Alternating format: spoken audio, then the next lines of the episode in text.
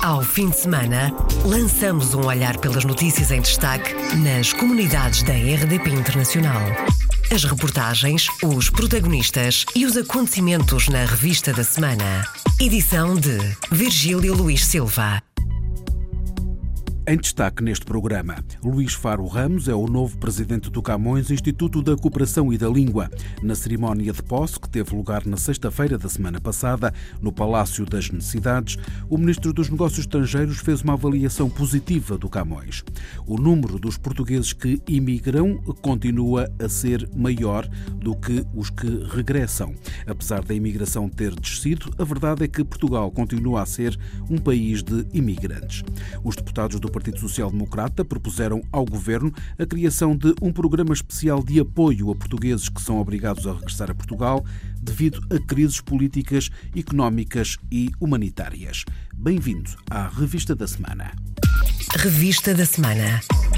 Iniciamos esta revista da semana com a notícia que Luís Faro Ramos é o novo presidente do Camões, Instituto da Cooperação e da Língua. Na cerimónia de posse, que teve lugar na sexta-feira da semana passada, no Palácio das Necessidades, o ministro dos Negócios Estrangeiros fez uma avaliação positiva do Camões e falou do valor económico da língua portuguesa. Temos já primeiras estimativas sobre uh, o cálculo do valor económico da língua portuguesa, qualquer coisa como 17% do nosso produto, uh, e é preciso uh, passar desse conhecimento para a ação, e uma consequência óbvia é justamente interessar também a economia, mas interessar também as universidades, interessar também outros agentes nesta promoção conjunta da língua portuguesa. O Camões vai ter um programa de exames próprios, destaca Augusto Santos Silva.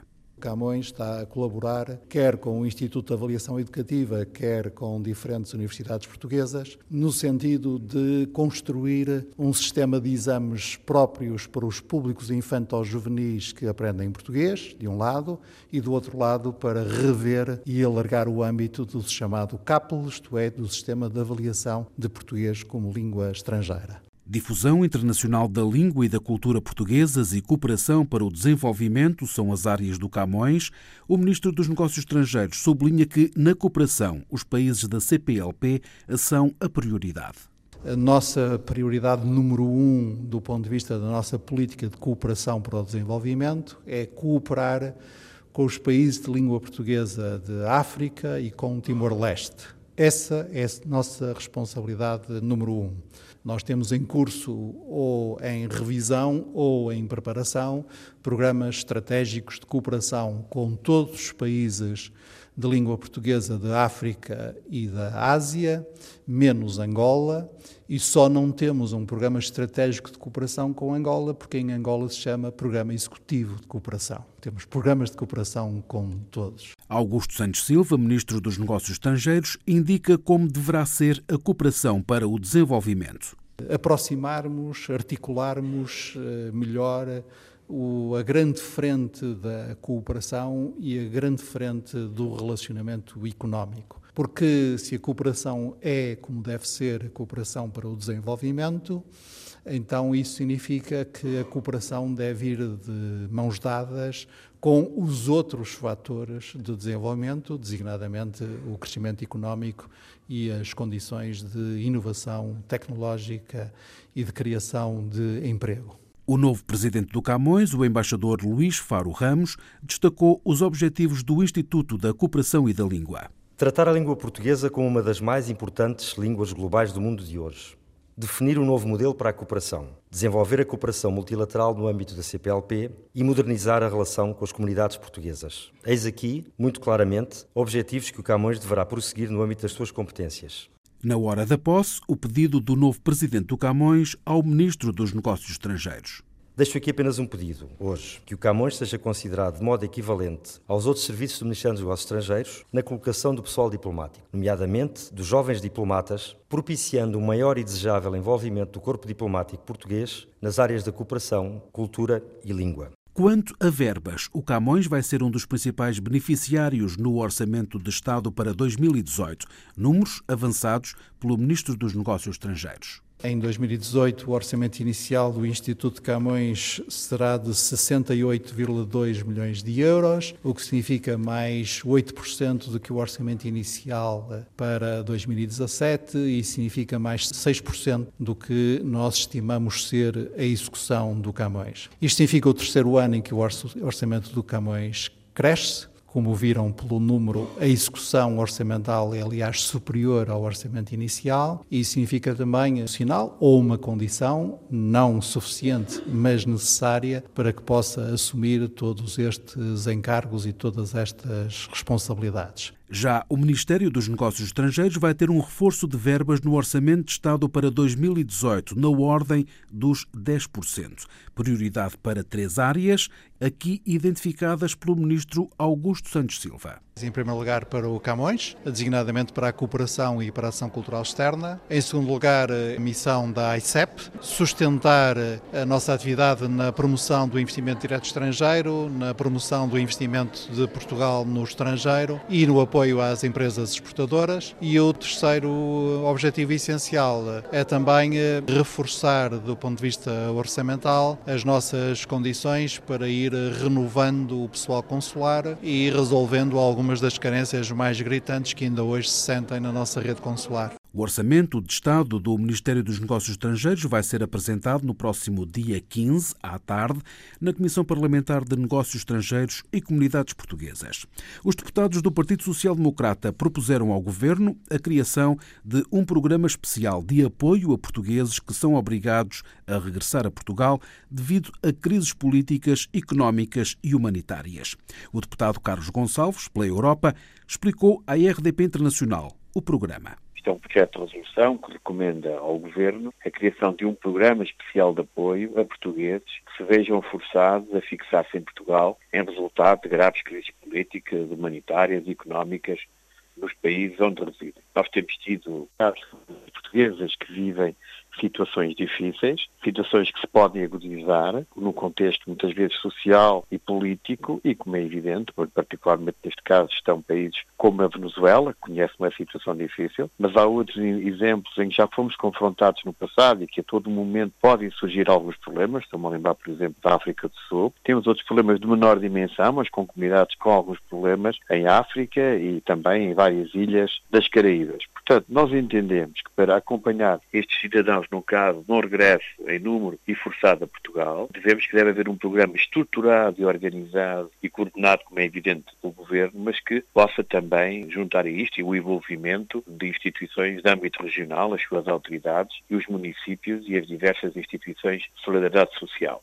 O projeto de resolução do PSD visa estruturar o apoio em situação de crise e Carlos Gonçalves adianta algumas das medidas concretas que eles tenham acesso a apoios específicos, atribuindo agregados familiares que se vejam obrigados a fixar em Portugal, tendo em conta a consideração da dimensão e os níveis de carências que eventualmente se poderão verificar, a criação de, na rede de centros de emprego de equipas especializadas para o tratamento de casos cidadãos e casos do estrangeiro, conheçam, muitas vezes é o caso, o ordenamento jurídico nacional e por vezes até a própria língua portuguesa e possam assim orientá-los na procura de soluções profissionais, a articulação das comissões de coordenação regionais, os municípios e as diferentes associações empresariais para a definição de um quadro de apoios financeiros adequado para incentivar o empreendedorismo e a criação de empresas por partes locais, porque muitos já eram empresários ou são ainda hoje empresários nos países onde estavam imigrados, criar mecanismos que têm a ver com o reconhecimento das habilitações académicas e profissionais, identificar com urgência estabelecimentos de apoio à terceira idade e também a crianças e a jovens com necessidades educativas especiais e à primeira infância, como lar, unidades de cuidados continuados, centros de dia, centros de educação especial, creche e por aí fora. Carlos Gonçalves, deputado do PSD, em declarações à RDP Internacional. O projeto de resolução já deu entrada na Assembleia da República. Os parlamentares sociais-democratas recomendam ao Governo a criação de um programa de apoio aos portugueses que sejam obrigados a regressar a Portugal devido a crises nos países onde residem. As cidades de Paris e de Lisboa assinaram na terça-feira de manhã um acordo de cooperação e inovação no âmbito da economia criativa, empreendedorismo e economia circular. Hermano Sanches Ruivo, vereador da Câmara de Paris, disse à RDP Internacional no que consiste este acordo e lembrou as relações entre as duas cidades. As duas cidades já têm ligações há muitos anos, no próximo ano vamos festejar os 20 anos do Tratado de Amizade entre Paris e Lisboa. Portanto, o que se procura é, de certa forma, ser o mais pragmático, mais útil possível. E é por isso que esse protocolo sobre, essencialmente, a temática da inovação, da, da, da startup, da mobilidade, como facilitar entre as duas cidades a instalação de projetos, eh, de ideias e, portanto, por consequente, de equipas e, as startups têm essa, essa possibilidade. Portanto, o protocolo listou, eh, obviamente, objetivos, mas também, concretamente, endereços que, em Paris e em Lisboa, participam dessa dinâmica e participam em facilitar a instalação da startup. Hermano Sanches resumiu este acordo em poucas palavras. A ideia é, de facto, de tentar evitar, inclusive administrativamente, que eles pudessem vir a limitar a mobilidade entre as duas cidades. Hermano Sanches Ruivo, vereador da Câmara de Paris, em declarações à IRDP Internacional, foi assinado na terça-feira de manhã um acordo de cooperação e inovação entre as autarquias de Lisboa e de Paris. O número dos portugueses que emigram continua a ser maior do que os que regressam. Apesar da imigração ter descido, a verdade é que Portugal continua a ser um país de imigrantes. Contas feitas pelo presidente do Observatório da Imigração, Rui Pena Pires. Continuamos a ser um país de imigração, no sentido em que são mais as pessoas que saem do que as pessoas que entram, seja por regresso, seja por novos imigrantes. Agora, a imigração deixou de crescer.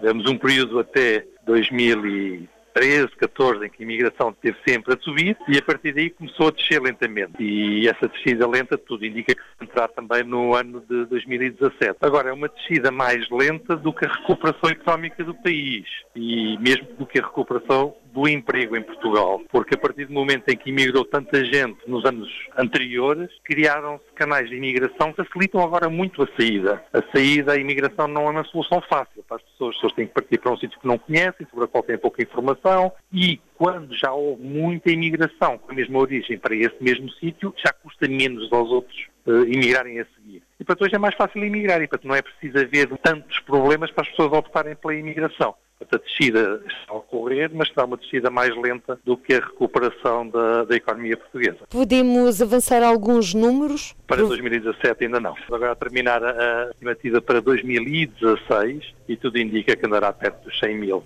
100 mil saídas já estivemos em, em, mais de 120 mil, já há uma pequena descida, mas é uma pequena descida ainda. 233 mil imigrantes regressaram a Portugal na primeira década deste século, ou seja, entre 2001 e 2011 cerca de 25 mil por ano, contra os cerca de 70 mil que partiram. Quanto à caracterização da população imigrante regressada na primeira década, o presidente do Observatório da Imigração sublinha que não existe uniformidade. Nesses regressos estão contempladas situações muito variadas. Temos pessoas que tinham imigrado para novos países a seguir, como o Reino Unido, e ao fim de poucos anos regressavam e eventualmente alguns reimigravam. E temos pessoas, nomeadamente oriundas de países como a França, com uma imigração mais antiga, em que há alguma associação entre o retorno e a reforma. Se olharmos para os dados sobre eh, a atividade dos, eh, desses imigrantes regressados, percebe-se que em países como a França era muito elevada a porcentagem daqueles que estavam já reformados. Rui Pena Pires, presidente do Observatório da Imigração, em declarações à jornalista Paula Machado sobre o estudo Regressos de Imigrantes Portugueses 2001-2011. O estudo, agora publicado pelo Observatório da Imigração, conclui que mais de 75% voltaram na idade ativa e quase 60% tinham no máximo o nono ano de escolaridade. Há uma exposição em Paris, no 14º bairro, a lembrar a participação portuguesa durante a Primeira Grande Guerra. O historiador Georges Viot, da delegação de Paris da Liga dos Combatentes, disse à RDP Internacional que a exposição é para os franceses e para os portugueses. É uma exposição feita em francês, para os franceses e para os portugueses de França e de Paris. O título da exposição em francês é Commémoration centenaire des années 1916 euh, 1917, 1918 et 19 du corps expéditionnaire portugais en France et à Paris. A exposição, patente desde segunda-feira, foi inaugurada ontem, sábado, dia 11 de novembro, por ocasião dos 99 anos do armistício de 1918, que pôs fim à Primeira Grande Guerra. Um ano e dois dias depois da eleição de Donald Trump como presidente dos Estados Unidos, a política de imigração continua na ordem do dia. A decisão de limitar o Estatuto de Proteção Temporária e de não renovar o DACA, o programa que protege quem em criança imigrou ilegalmente, lançado em 2012 por Barack Obama, está agora a assombrar as famílias portuguesas indocumentadas. Dinis Borges, professor universitário e cônsul honorário de Portugal em Tular, na Califórnia, não tem dúvidas de que o DACA, criado para proteger jovens dos 15 aos 30 anos, é agora também um instrumento que facilita a deportação, já que no preenchimento, na renovação do programa, tem de facultar dados sobre as famílias, ou seja, o feitiço virou-se contra o feiticeiro. O DACA foi inventado para lhes dar alguma segurança, para que tivessem alguma oportunidade, para que pudessem participar ativamente no mercado de trabalho, para que pudessem pagar impostos, eh, para que pudessem usufruir também das oportunidades eh, que são dadas a outras pessoas que vivem nos Estados Unidos da América. Eh, e agora vira-se para uma espécie de feitiço contra o feiticeiro, ou seja, inscreveram-se para ter oportunidades e agora correm o risco de serem repatriados facilmente porque sabem onde é que eles estão. É, é uma grande injustiça. Com todas as informações da família na renovação do DACA pelos filhos, filhos, muitas famílias portuguesas mudaram de casa. Uma forma de fugir à deportação, explica Helena da Silva Hughes, diretora do Centro de Apoio ao Imigrante em New Bedford fizeram é que mudaram de casa, porque essa informação toda a migração tem. Em vez de renovar, mudarem para outro Estado. Mas assim perderam os benefícios do DACA. Exatamente, porque eles tiveram receio que esta, esta situação do DACA dos filhos estão com medo que agora a migração sabe onde é que eles moram e estão com medo que podem vir buscar os pais. Helena da Silva Yudes alerta que conduzir com carta de condução caducada é também um risco. É uma das maneiras mais fáceis que eu estou a ver que as pessoas estão a ser agarradas pela imigração é que estão a conduzir sem licenças e depois são parados pela polícia e são presos. Que ao tribunal e no tribunal a migração muitas vezes está lá, ou às vezes não se estão lá dentro do tribunal, mas estão fora e são agarrados pela fora. Isso tem acontecido. Em 2017 aumentaram em cerca de 30% o número de candidaturas à cidadania norte-americana, avança Alírio Pereira, diretor do Programa de Integração de Imigrantes da MAPS, Aliança de Falantes de Português do Massachusetts. Massachusetts. Aumentou a demanda dentro da nossa comunidade portuguesa uh, de pessoas à procura do processo da cidadania, pessoas que querem se naturalizar aqui nos Estados Unidos. Então, isso cresceu e de uma maneira significante, eu diria que 30% em termos enfim, da procura que nós temos hoje. Isso é uh, importante ressaltar porque as pessoas obviamente estão com medo e sabem que eventualmente algo ruim pode vir a acontecer no, no futuro, então querem assegurar de uma vez por todas que são cidadãos americanos e pronto, eu acho que isso é, talvez seja a, a, coisa que nós temos feito agora de uma maneira muito incisiva, é tentar ajudar a nossa comunidade a se tornar cidadão. Alírio Pereira descreve com uma palavra o cotidiano dos imigrantes nos Estados Unidos.